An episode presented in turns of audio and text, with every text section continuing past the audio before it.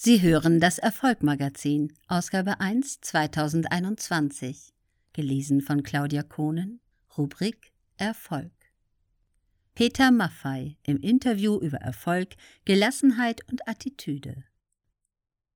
Seine erste Single, Du, verkaufte sich über eine Million Mal und wurde der größte deutschsprachige Hit des Jahres 1970.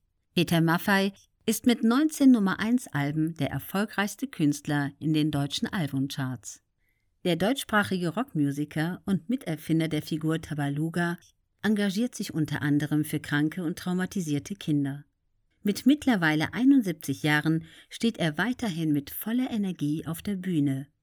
Und ein Ende ist noch lange nicht absehbar. Julian Backhaus, Sie sind jetzt 71 geworden.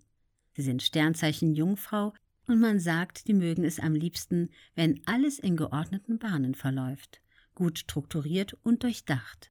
Trifft das auch auf Sie selbst zu? Peter Maffei Ja, wenn ich das mag, dann trifft das auch bestimmt auf mich zu.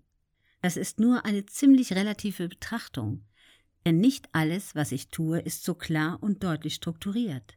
Es ist aber zumindest ein gutes Ziel. Julian Backhaus Wie ist für Sie die aktuelle Corona-Situation?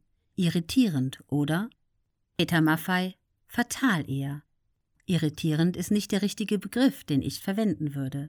Die Situation ist fatal, weil die Existenzen vieler meiner Kollegen, vieler meiner Partner und vieler Dienstleister betroffen sind. Außerdem liegt der sechsstärkste Wirtschaftszweig, wenn Sie so wollen, am Boden. Die Existenzen vieler sind nicht nur bedroht, sondern zum Teil schon kollabiert und wir als Unternehmen sehen keinen Leuchtturm.